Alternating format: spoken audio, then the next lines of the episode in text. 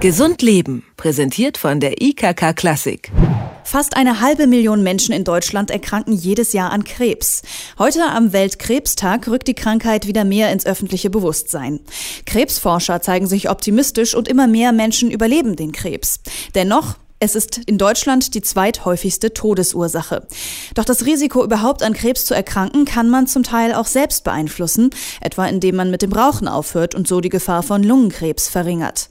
Doch gerade mit dem Rauchen aufzuhören, ist nicht so einfach. Was wirklich hilft, weiß Nils Krömer. Er ist Psychologe an der Raucherambulanz an der Uniklinik in Dresden. Einen schönen guten Tag. Ja, schönen guten Tag. Herr Krömer, die Menschen, die sich mit Hilfe der Raucherambulanz äh, bei Ihnen in Dresden das Rauchen abgewöhnen wollen, die sind ja wahrscheinlich fest entschlossen. Schaffen es denn eigentlich alle, die zu Ihnen kommen? Ja, leider schaffen es nicht ganz alle äh, Teilnehmer, die zu uns kommen. Das liegt teilweise auch daran, dass vielleicht nicht alle ganz so fest entschlossen sind, wie man dann auch glaubt, sondern teilweise auch durch andere Faktoren einfach motiviert sind, mit dem Rauchen aufzuhören. Das heißt, der Partner motiviert einen dann mit dem Rauchen aufzuhören oder der Arzt hält einen dazu an, mit dem Rauchen aufzuhören und manchmal muss man auch noch etwas Überzeugungsarbeit äh, von unserer Seite aus leisten. Es ist allerdings so, dass äh, zum Ende des Kurses ungefähr sieben von zehn Teilnehmern rauchfrei sind. Das ist ungefähr anderthalb Monate nach dem Rauchstopp. Und wenn wir dann ein halbes Jahr oder ein Jahr später schauen, dann sind ungefähr drei bis vier von zehn Teilnehmern auch immer noch rauchfrei äh, dauerhaft geblieben. Mhm. In Ihrer Raucherambulanz äh, bieten Sie ja einen Kurs in Form einer Verhaltenstherapie an. Wie genau funktioniert das denn? Äh, das funktioniert so, dass sich immer mehrere Raucher auch zusammenfinden zu den Gruppenterminen. Das heißt, das sind typischerweise zwischen sechs und zehn Rauchern, die von einer speziell ausgebildeten Kursleiterin äh, betreut werden. Und dann gibt es bei uns vier Termine, äh, bei denen man den Rauchstopp gewissenhaft vorbereitet. Das ist auch für viele Teilnehmer überraschend, weil man davon ausgeht, ja, man beginnt jetzt den Kurs und hört sofort mit dem Rauchen auf. Aber es ist eben sehr hilfreich, sich genau darauf vorzubereiten, was muss ich beachten, um einen erfolgreichen Versuch äh, zu starten und wie kann ich eben in diesen Situationen wo ich jetzt nicht mehr rauchen kann, auch äh, effektiv damit umgehen. Und dann wird der Rauchstopp gemeinsam durchgeführt und es gibt noch eine Nachbetreuung dann praktisch auf dem Weg, äh, wenn man rauchfrei werden will.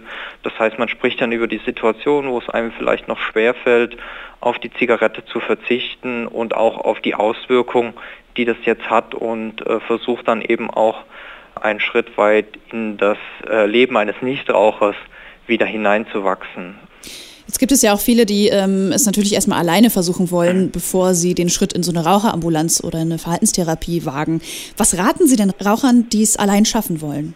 Da kann man eigentlich nur raten, sich auch Unterstützung vielleicht aus dem persönlichen Umfeld zu holen und wenn man mit dem Rauchen aufhören will, dann auch wirklich einen ernsthaften Versuch starten. Das heißt, sich darauf vorbereiten, überlegen, ja, wie plane ich jetzt meinen Abschied von der Zigarette, dann alles entsorgen, was einen an das Rauchen erinnert, die Zigaretten auf jeden Fall, aber eben auch der Aschenbecher, vielleicht die Vorhänge waschen oder auch alle Raucherjacken, die man da auf Reserve hat, äh, damit dann wirklich gar nichts mehr erstmal daran erinnert, weil die Versuchung ist immer sehr groß und sei es die vergessene Zigarette im Auto, dann einfach in einer Krisensituation ganz schnell daran zu denken. Es kommt einfach darauf an, dass man so 10, 15 Minuten bis zur nächsten Zigarette hat, um sich das auch wirklich zu überlegen, weil dann geht meist auch äh, der akute Hunger nach der Zigarette wieder deutlich zurück, wenn man die ersten kritischen fünf Minuten überstanden hat.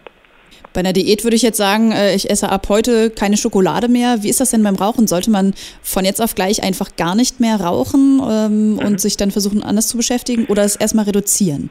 Äh, es ist besser, äh, wenn man sofort mit dem Rauchen aufhört. Das Problem ist einfach, wenn man das schrittweise reduziert, funktioniert der Rückbau des Gehirns nicht ganz so äh, effizient, wie wenn man sofort aufhört. Man muss wissen, dass diese Anpassungsprozesse im Gehirn einfach ein bis zwei Wochen dauern und sich dann eben auch als Entzugssymptome erkenntlich machen. Und wenn man das schrittweise reduziert, wird dieser Prozess weiter hinausgezögert.